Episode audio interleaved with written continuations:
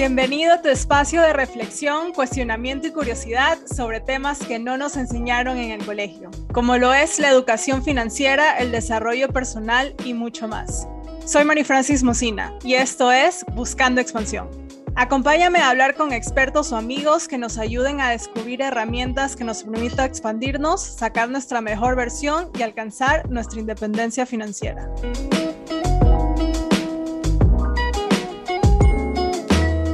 Hola chicos, ¿cómo están? Bienvenidos a otro episodio de Buscando Expansión. El día de hoy traigo a una invitada que nos va a hablar sobre cómo poder buscar un mejor trabajo o a lo mejor, no sé, negociar un mejor salario si es que ya estás en un trabajo que te gusta. Muchas veces esto de buscar trabajo viene con una carga súper pesada de, uy, no, qué pereza no quiero buscar un nuevo trabajo, no me están llamando para las entrevistas y total se vuelve un caos. Entonces, el día de hoy tenemos a María Andrea Ceballos. Ella es psicóloga organizacional con experiencia en gestión de talento humano. También es asesora en empleabilidad y actualmente se encuentra en Madrid, que es una de mis ciudades súper expansivas. Amo Madrid. Ella está ahí haciendo su máster de dirección de recursos humanos. También es apasionada por aprender, por enseñar y sobre todo apasionada de la música. Hola María Andrea, gracias por estar aquí. Hola Mary, muchas gracias por la, por la presentación. Encantada de estar aquí contigo. Gracias. Bueno, eh, sé que tú das asesorías para que gente pueda eh, sacar su mayor potencial a la hora de encontrar un trabajo o a lo mejor en la entrevista. Cuéntanos un poco acerca de cómo es este proceso de encontrar un trabajo. Claro, bueno, te comento, ya llevo más de un año ayudando a, personas a multiplicar sus oportunidades de empleo, clientes e incluso negocios la mayoría de mis clientes, bueno, me topo con personas que de repente están en un trabajo que no les gusta, que sienten que ya han cumplido un ciclo o que de repente pueden haber mejores oportunidades y eh, a ellos les ayudo, primeramente, pues eh, a, revisar su hoja de vida, a ver qué necesidades tienen de mejora. Lo más común a veces es que las hojas de vida se llenen de información irrelevante, de repente todo lo que han hecho en su, en su trayectoria profesional, hasta los cursos más antiguos, e inclusive informaciones muy, muy operativas que no nos suman nada, ¿no? De repente, bueno, hasta incluso las llamadas que atienden, cosas así que, que no nos van a servir de nada. Y la idea es pues mostrarles lo que sí les va a servir. Por ejemplo, no te doy un ejemplo, lo que yo les, les explico a mis clientes es la importancia de poner los logros que tienen ellos, su valor agregado dentro de cada experiencia. Entonces, en la hoja de vida tiene que ir como tus logros o la experiencia previa o de lo que aprendiste de ese trabajo. ¿Cómo funciona esa parte? Es decir, sí, debe ir solamente tus funciones muy eh, esenciales o las funciones principales, esas que no puedes dejar de poner. Y tienen que estar siempre, mm, digamos, de una manera muy general. No necesitamos llegar al detalle, porque lo que va a hacer es que nuestra hoja de vida sea muy difícil de leer, información irrelevante que no nos vaya a, aportar, y también nuestros logros, porque son nuestro valor agregado y van a permitirnos eh, demostrar, eh, digamos, por qué nosotros somos esa persona que, que, están buscando las empresas, ¿no? ¿Cuál ha sido nuestro aporte eh, diferenciado? Por lo general, este, las empresas no buscan a alguien que cumpla tareas y ya está, sino que buscan a alguien que dé soluciones a problemas que haga las cosas con una mayor eficiencia, mayor rapidez, menos errores. Y eso es lo que tenemos que tratar de, evidenciar en nuestra hoja de vida. Ok, entonces tú opinas, o bueno, de las asesorías que das, ese es lo principal que deberíamos tener a la hora de buscar trabajo, pero hoy en día, como todo es digital, todo ya es de diferente manera, ¿cómo es otro o otra manera de poder también potenciar nuestro perfil para que gente que quiera busca, o emplearnos, estemos ahí en la primera plana. Sí, ahora bueno, yo creo que el punto más importante, aparte de una hoja, una hoja de vida, que es lo tradicional, que la mayoría de la gente lo, lo tenía por obligación, es el tener también un perfil en las redes sociales para poder empezar a, a potenciar tu marca personal, que es ahora muy importante no solamente para de repente, bueno, un trabajo, sino también, este, no sé, para poder posicionarte en un sector empresarial, inclusive a futuro como para tener un negocio independiente, emprendimientos, es muy importante, ya que la mayoría de las empresas está comprobado que revisan tus redes sociales antes de tomar una decisión de contratación. Oh, wow. Eh, sí, acá en, España también me, me comentan eh, y de lo que he podido ver, eh, es muy importante eso también.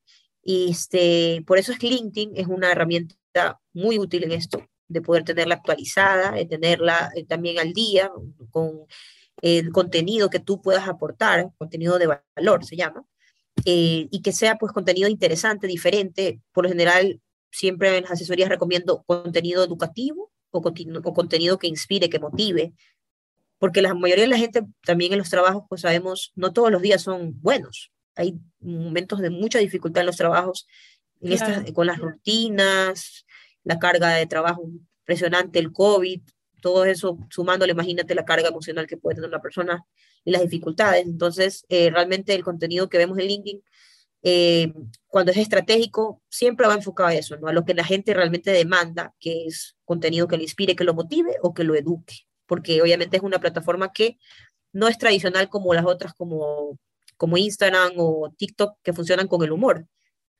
Que la mayoría de la gente hace humor.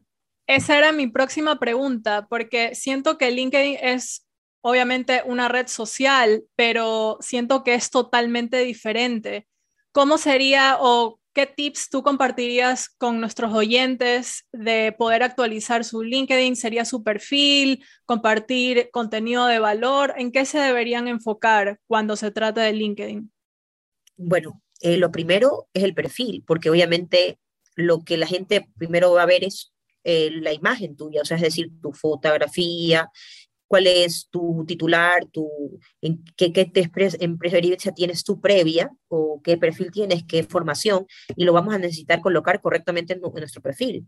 Adicional, es importantísimo tener también las palabras claves en LinkedIn, porque las palabras claves van a permitir que los reclutadores puedan hacer una búsqueda exacta para que lleguen a nuestro perfil con esas palabras claves, como lo hacen los hashtags, por ejemplo, en Instagram, que tú colocas el hashtag y el público objetivo que tú quieres llegar, se eh, le aparece tu publicación por ese hashtag. Lo mismo sucede en LinkedIn, pero con las palabras claves en, el perfil. Eh, muy pocas personas lo conocen y realmente eso hace que casi no los encuentren o su público objetivo no los encuentre. Y adicional, bueno, también una foto destacada, a veces parece mentira, a veces pensamos, no, no, mejor no pongamos fotos en LinkedIn, ese es un dilema que dicen, no, no es necesario. En mi caso yo recomiendo que sí, sí es necesario porque primero eh, la fotografía en LinkedIn aparece en, todos las, en, toda, en todo lo que nosotros realicemos, en todas las acciones que hagamos. Por ejemplo, cuando mandamos un mensaje, cuando publicamos alguna, alguna eh, digamos, algún artículo o alguna publicación directa. Cuando este, también invitamos a alguien a conectar, aparece nuestra foto. Entonces, siendo algo que, que va a aparecer en todo lo, lo, que hagamos, es importante que, que, esté ahí presente porque genera confianza. Claro. Eh, si no la colocamos, podemos estar eh, generando desconfianza en las personas que, que, que visiten nuestro perfil e inclusive nos rechacen nuestra invitación por el simple hecho de, de no saber quiénes somos y que no, no ver nuestro rostro. ¿no? Claro, también demuestra tu inseguridad, que no quieres mostrar quién eres. Eso me imagino que a los reclutadores o gente que están buscando el, perfil correcto para ese, ese, trabajo, si ven que no tiene foto, es como que mm, este no, este chico, esta chica no, como que no va.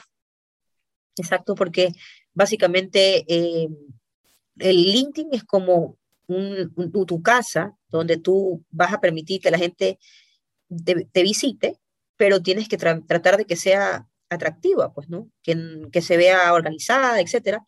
Y si no la ven así, no, no llama la atención, si no es diferente, simplemente no, no van a interesarse de conectar contigo. Y eso también es importante cuando vayas a conectar con alguien dentro de la plataforma, enviar un mensaje personalizado eh, indicando cuál es el motivo de la invitación que estás haciendo para que la persona acepte la invitación, se sienta motivada a aceptarla, porque de lo contrario hay muchas personas que no te aceptan y mucho menos si no son de tu mismo sector, porque la persona que, que, tiene, se llena de contactos irrelevantes tampoco, tampoco es muy bueno, ¿no? Llenarse de contactos irrelevantes. Por lo general es importante siempre conectar con gente que te vaya a sumar en tu red. Por ejemplo, si tú estás en el sector de, no sé, de industrial, con personas de la industria que tú has trabajado, te puedes sumar mucho para aprender de ellos, de repente un potencial empleo, o de repente estás en el área de marketing, personas también de, ese, de ese mismo sector, sería importante conectar con ellos para seguir aprendiendo, o tu formación sea en marketing, podría, se podría ser mucho más eh, productivo que tengas a personas de esa área, que si tuvieras a un médico, por ejemplo. Entonces, a veces las personas cuando saben eso filtran muy bien a quién aceptan. Y, y, lo que tú tienes que hacer es como que invitarlos con un mensaje personalizado para motivarlos a que te acepten y entender por qué lo estás invitando. De esa manera un poco más este, la persona te acepta, ¿no? Con una intención. También es importante. Totalmente, es otra red social. Tienes que ser sociable, hablar con gente, lo que comúnmente o en inglés se llama networking, de estar preguntando, estar hablando, estar ahí presente. Pero como ya lo dije en la introducción, esto de aquí se hace algo pesado, se hace algo mm, no sé, como, ay, no, no quiero buscar trabajo o qué pereza. ¿Tú qué nos recomendarías cuando tenemos esa energía como baja o siempre como que le hacen, ay, no, el feo, como se dice comúnmente, a esto de buscar trabajo? ¿Qué nos compartirías o qué tips nos compartirías cuando tenemos esta energía baja a la hora de buscar trabajo? Bueno, eh, el, hecho de buscar empleo no es nada fácil, eh, es básicamente un trabajo más.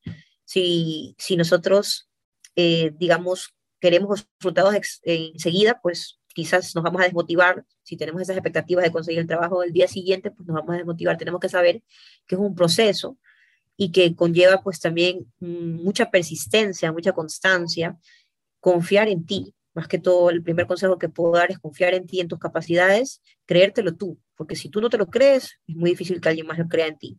Y segundo, también importante pues tener un plan, un plan, plan para poder llegar a esa meta, porque de lo contrario va a ser difícil. Y me refiero a plan, por ejemplo, si de repente estás eh, queriendo entrar a alguna empresa, pues leer un poco de ese tipo de empresas, qué buscan esas empresas, qué perfiles están buscando, cómo yo puedo adaptarme a esos perfiles investigar un poco, o asesorarte con alguien experto que sepa un poco más que tú, eh, que te dé tips, que te revise tu hoja de vida.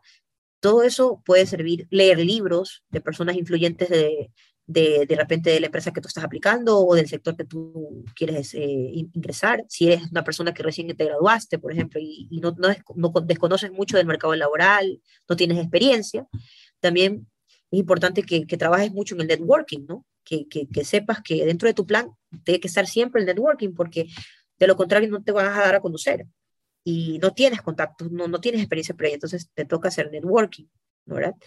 Generar nuevos contactos y darte a conocer con, por, de, acuerdo a tu, a tu experiencia en la universidad, con proyectos, estudios, etc. Y eso me imagino que también aplica a gente que quiere cambiar de carrera, si es que, por ejemplo, fui ingeniero y ahora quiero estar en redes sociales, algo así, un ejemplo así, cambio de carrera eh, drástico. Claro, claro que sí. Eh, bueno, para ellos tal vez es un poco más complicado porque muchas veces la persona que, quiere cambiar de empleo no sabe a dónde quiere ir, eh, no sabe qué es lo que quiere, entonces en ese sentido sí es un poco más complicado. creo que tiene mucho que ver con el autoconocimiento, y también el, poder estar, eh, digamos, eh, identificar eso que te apasiona, eso que realmente te, te, hace feliz, que muchas veces las cosas también van cambiando conforme tú, tú vas creciendo, ¿no? De repente algo que te hacía feliz hace unos cinco años ya no te hace tan feliz ahora, entonces es muy subjetivo, pero la persona tiene que desarrollar esa capacidad de autoconocimiento, de, de siempre estar eh, analizándose, ¿no? Y este, la reinvención profesional es, también es importante y es bueno, creo yo, porque nos ayuda a poder encontrar habilidades nuevas que quizás no sabíamos que teníamos y, y aplicarlas, ¿no? Aplicarlas y, saber si somos buenos para varias cosas, ¿no? De repente una sola carrera no, es suficiente, podemos tener varias, varias carreras, varias, varios trabajos, exacto.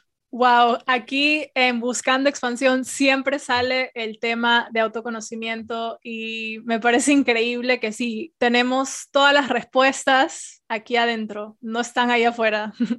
Tenemos que buscar aquí adentro, me encanta eso. Bueno, y cuéntanos, María Andrea, entonces, luego de que ya tenemos nuestro perfil en LinkedIn, tenemos nuestra hoja de vida y ya me llaman para una entrevista después de mil aplicaciones que mandé.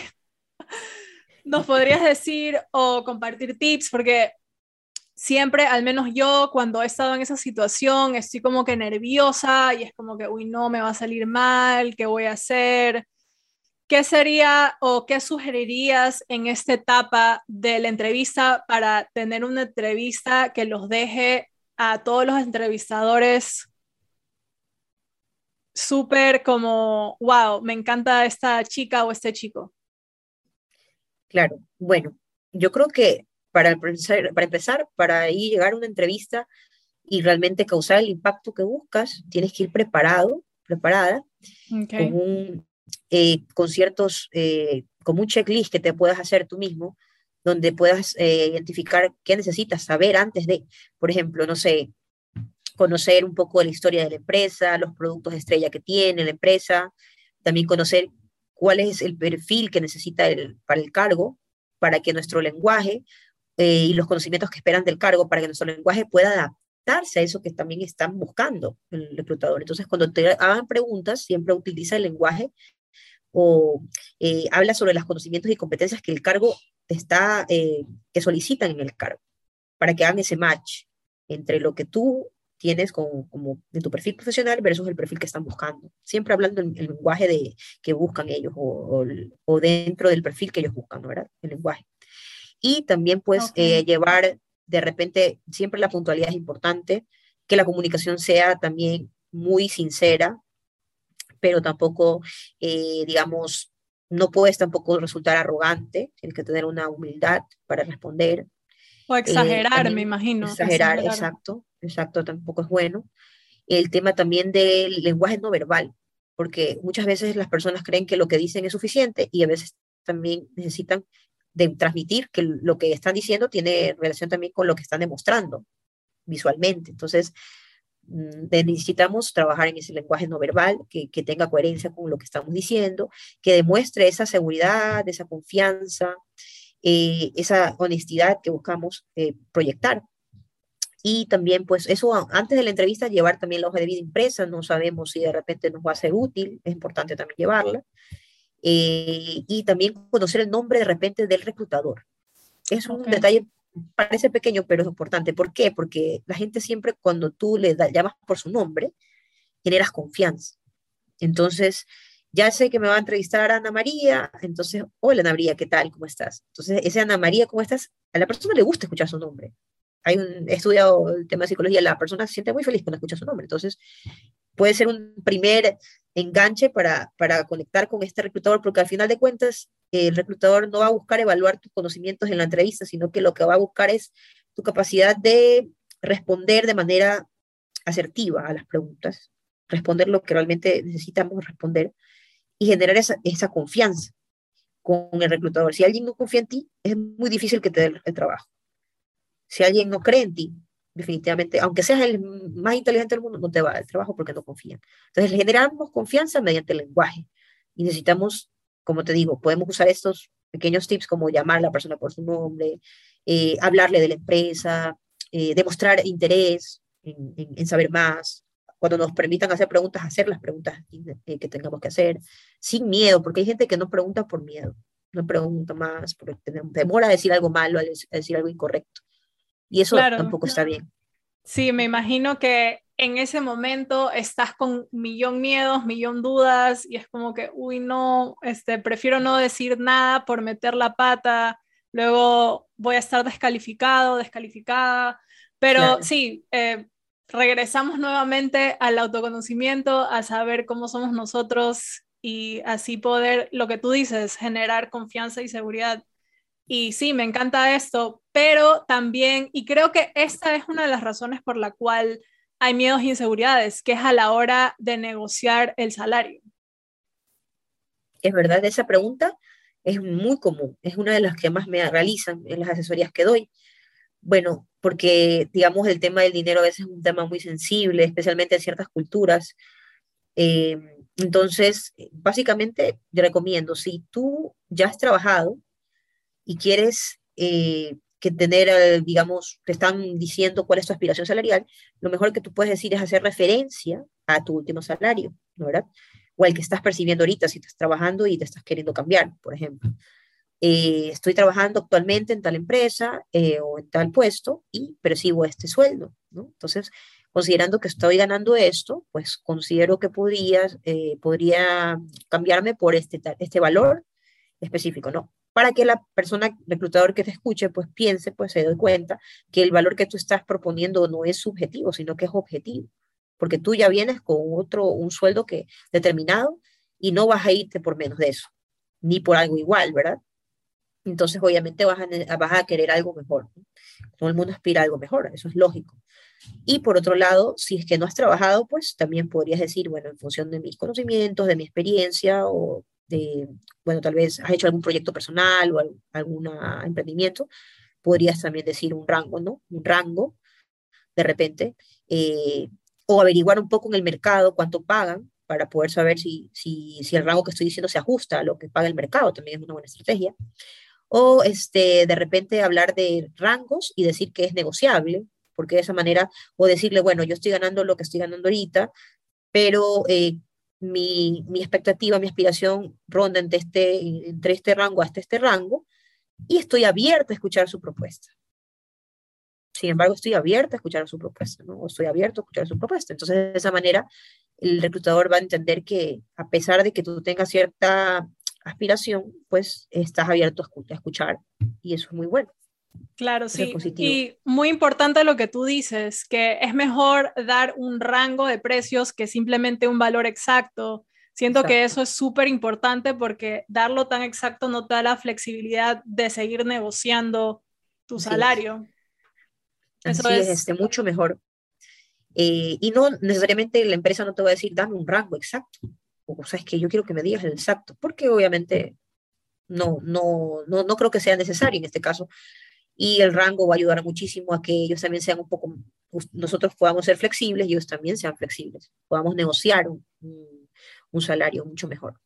Ok, entonces la palabra clave para negociar tu salario es flexibilidad, pero ¿qué ocurre cuando ya estamos en un trabajo y estoy como, mm, me da miedo hablar con mi jefe porque siento que necesito un aumento de sueldo, no me están pagando lo justo y estoy llena de miedos, lleno de dudas? ¿Qué tú le recomendarías a nuestros oyentes cuando están en esta situación? Bueno, eh, la empresa, por lo general, no toma decisiones de aumento salarial de manera aleatoria o de repente de un momento a otro. Obviamente la empresa siempre tiene que tener un plan de compensación y tiene pues que se ajusta a su presupuesto la empresa y también sabemos que necesitamos nosotros eh, tener cierto rendimiento para nosotros justificar un aumento salarial. Entonces, sabiendo eso, lo primero que recomendaría a una persona es que supiera un poco qué tipo de, compensación extra tiene la empresa o ofrece la empresa para poder nosotros también, eh, eh, digamos, eh, hacer una propuesta, ¿no? O, indicar que queremos un aumento salarial, porque de lo contrario tal vez va a ser muy difícil acceder a eso. Si la empresa no tiene ninguna una política de compensación variable por desempeño o, un tema de aumento salarial, de incremento salarial, es muy complicado, primeramente, porque podemos resultar un poco, podría ser este demasiado, con demasiadas altas expectativas para lo que la empresa puede ofrecernos. O sea, primero, asegurarnos de que la empresa tiene un presupuesto para esto, que está en una situación que le permite un incremento salarial. Y segundo, pues también saber que nuestro rendimiento es el óptimo. Porque una persona que hace lo, lo, la, tiene un desempeño normal o un desempeño bajo a lo esperado, no puede esperar ganar más, por ejemplo.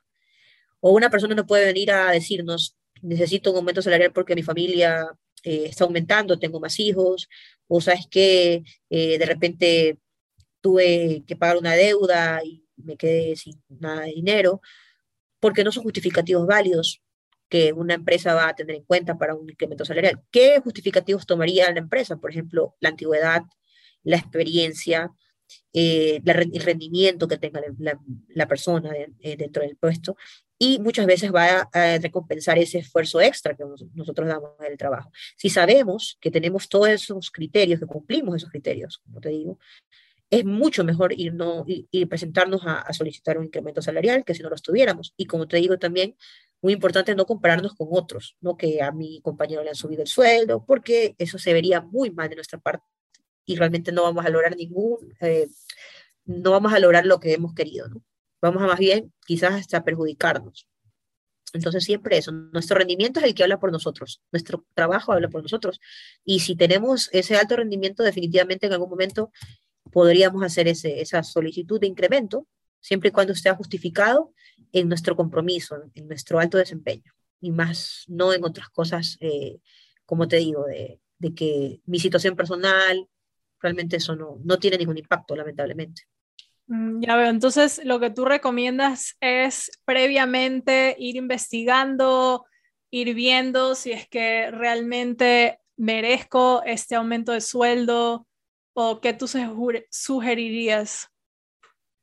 Claro, yo tengo que tener siempre mi, mi, mi, justificativo para poder solicitar algo como un aumento salarial. O sea, tengo que saber si mi nivel de desempeño es más alto al esperado, si mi nivel de mis metas, mis KPIs que me establezcan en el puesto, eh, son, los he cumplido al 100%. He hecho mi trabajo de una manera eficiente, diferenciada a mi resto de compañeros, por ejemplo. Como te comento, el, el tema de la compensación y el incremento salarial tiene que ver con la compensación variable, más que todo con el desempeño, con el rendimiento que tengamos nosotros. No podemos esperar que nos, que nos eh, premien por algo que, que no, no, no, no, hemos hecho o, que hemos hecho mal, digamos así. ¿No?